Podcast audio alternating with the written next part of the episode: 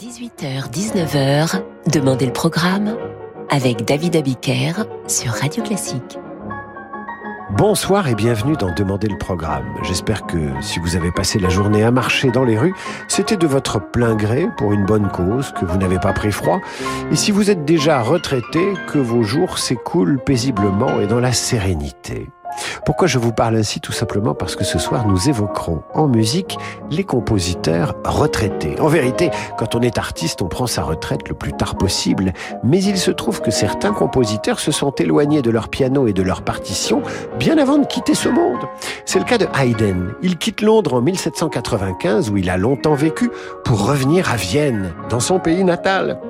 Le prince Nicolas n'est pas un immense fan de Haydn, mais il le met en pré-retraite et il le garde d'une certaine façon. En pré-retraite, à l'époque, ça veut dire qu'il commande à Haydn une messe par an, ce qui permet au vieux maître de chapelle de disposer de son temps.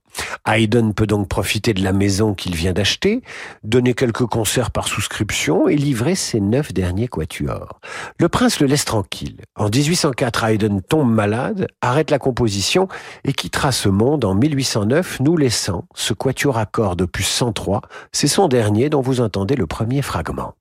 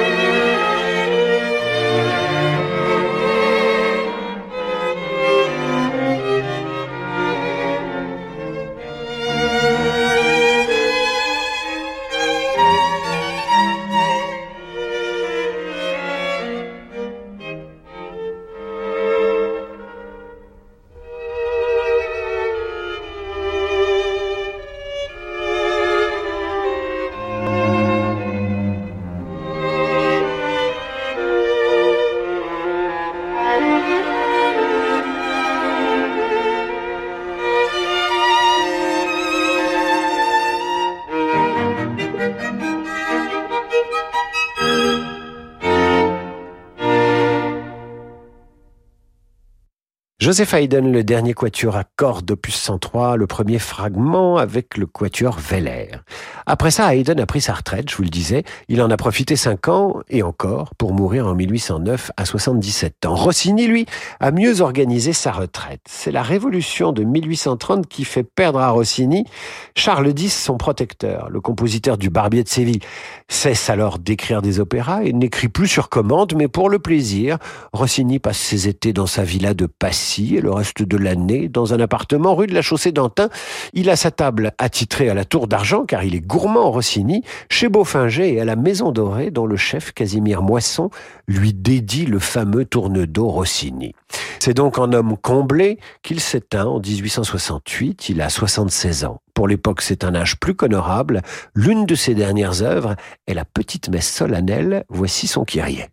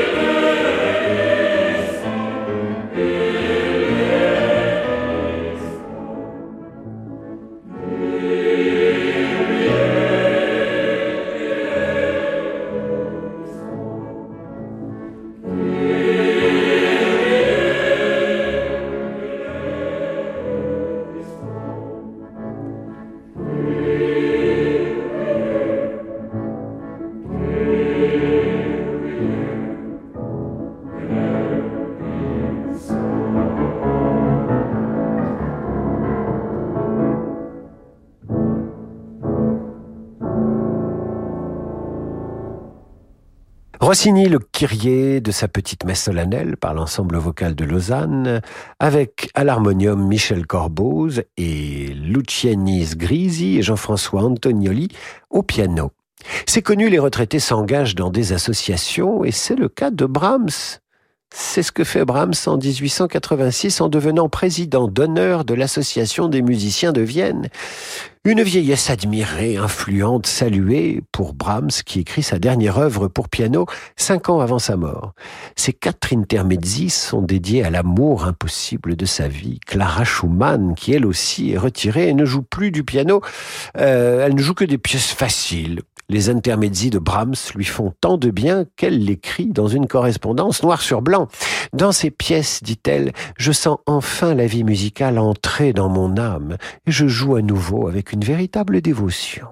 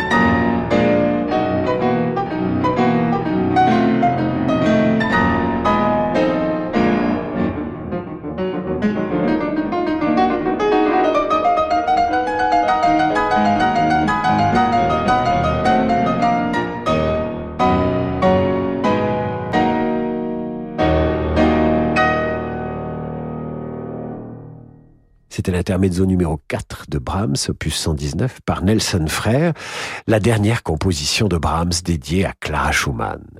La retraite de Liszt est très intéressante elle aussi. Imaginez, allez, Elvis Presley quittant la scène à 55 ans pour se retirer en Inde et faire de la méditation. Eh bien, toute proportion gardée, c'est ce que va faire Liszt. En 1869, la star européenne du piano, le tombeur de ces dames, le beau gosse surdoué, le mécène de Wagner, à 58 ans donc, Liszt se range, se tourne vers la religion, arrête les grandes tournées, enseigne et compose. Mais il voyage, il voyage entre la Hongrie, l'Italie et l'Allemagne, comme voyagent souvent les retraités. Sa dernière composition religieuse est le Salve Regina de 1885. L'année suivante, le dimanche 25 juillet, Liszt, à bout de force, a encore, encore l'énergie d'assister au Tristan et Isolde de son gendre Wagner. Il meurt six jours après.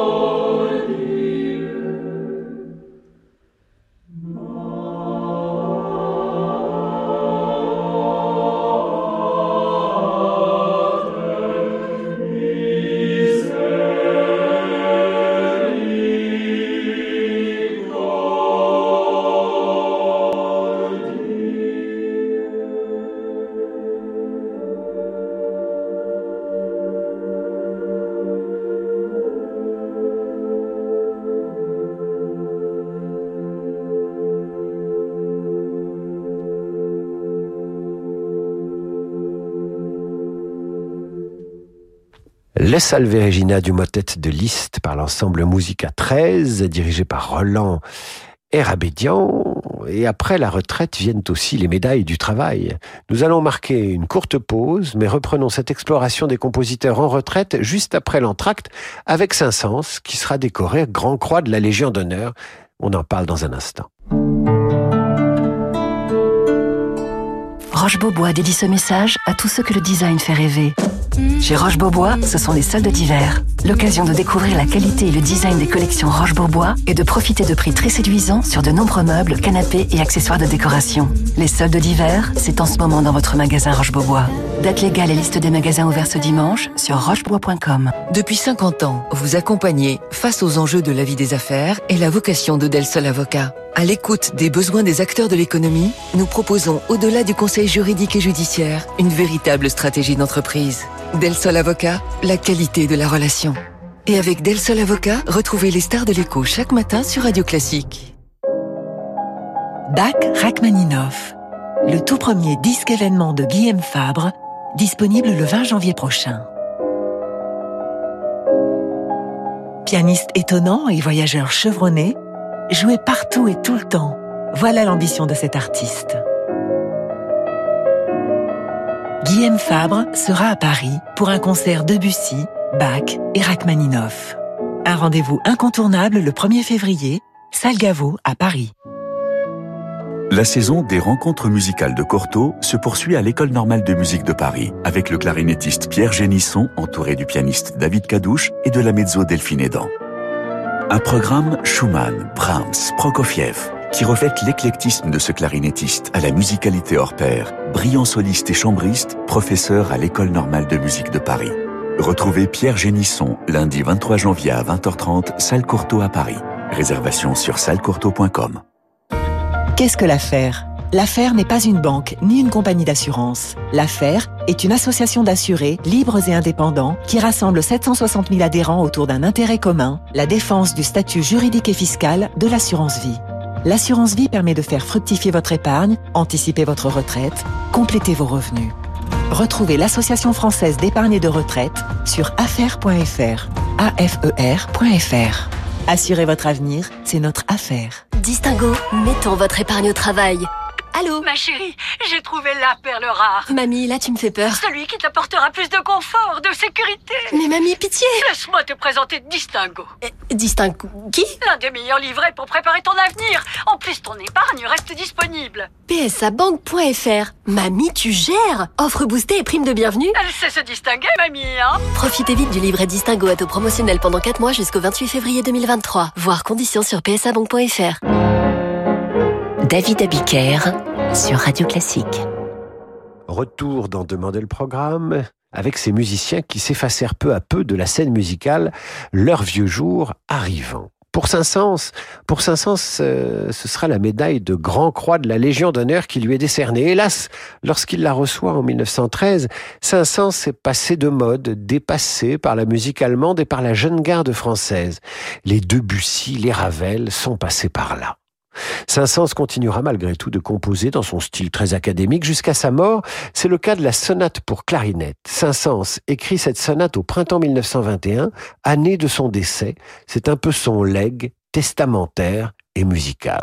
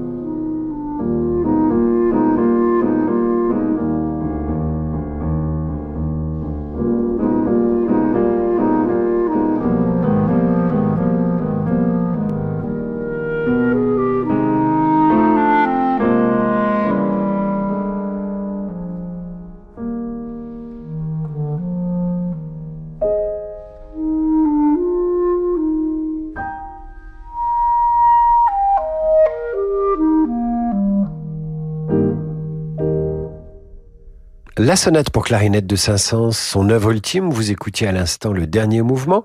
Il était euh, interprété par Pierre Génisson à la clarinette et David Bismuth au piano. Et puisque nous évoquons la retraite des grands compositeurs, Verdi, lui aussi, fit en quelque sorte sa propre réforme des retraites pour le régime spécial des musiciens. Eh oui, car le 16 décembre 1899, Verdi fonda à Milan la maison de retraite des musiciens dans l'objectif d'assurer l'entretien de ceux qui avaient consacré leur vie à l'art musical et qui se trouvaient en difficulté. Selon sa volonté, les premiers hôtes de cette maison de retraite n'accéderont à l'établissement qu'après la mort de Verdi en 1901. Écoutons le requiem que le maître italien composa sept ans avant de disparaître en 1901.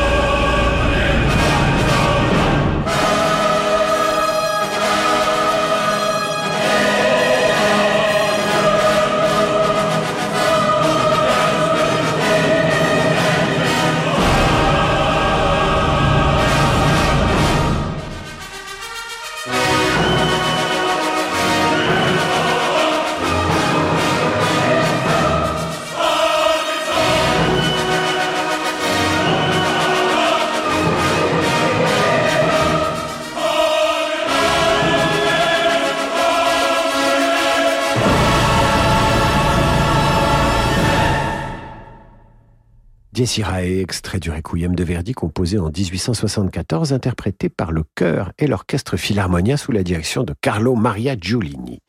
Forêt lui aussi prend sa retraite vers 1920 car il est frappé de surdité, élevé lui aussi au grade de Grand Croix de la Légion d'honneur. Il reste attentif euh, à la production des jeunes compositeurs et peu de temps avant sa mort, il sort de sa retraite, si j'ose dire, pour composer son unique quatuor. Il confie ses raisons à sa femme. C'est un genre que Beethoven a particulièrement illustré, ce qui fait que tous ceux qui ne sont pas Beethoven en ont la frousse.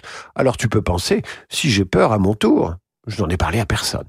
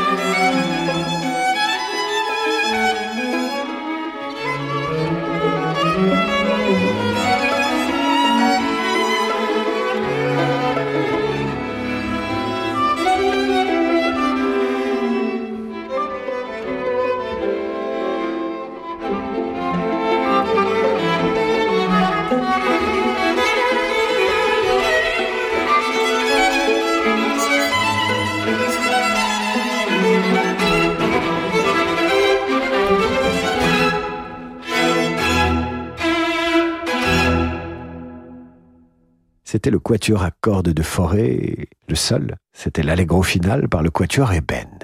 Terminons cette évocation des vieux jours des compositeurs, de leur retraite avec Rachmaninoff. En 1940, Rachmaninoff achève sa carrière en composant sa dernière œuvre, les danses symphoniques pour orchestre. Il prend sa retraite en pleine guerre, obtenant la nationalité américaine qui lui permet d'acheter une maison à Beverly Hills. Ça, c'est de la belle retraite. Hélas, il décédera trois ans plus tard.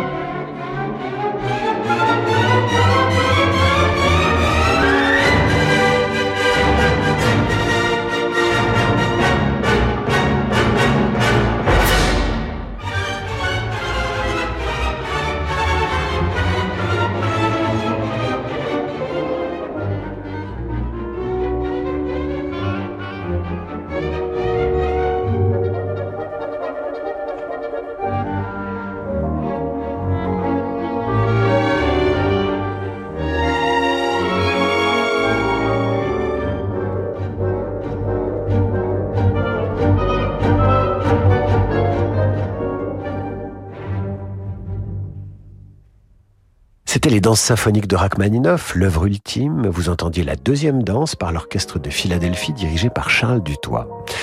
Par ces danses, s'acheva la carrière de Rachmaninoff à Beverly Hills, aux États-Unis, en Californie. Il y a pire pour finir une carrière. Voilà, c'est la fin de cette émission. Je me retire pour céder la place à Laurent de Wild et au jazz. Je vous retrouve demain sur Radio Classique à 8h30 pour la revue de presse et 18h évidemment pour demander le programme. Bonne soirée à l'écoute de notre antenne.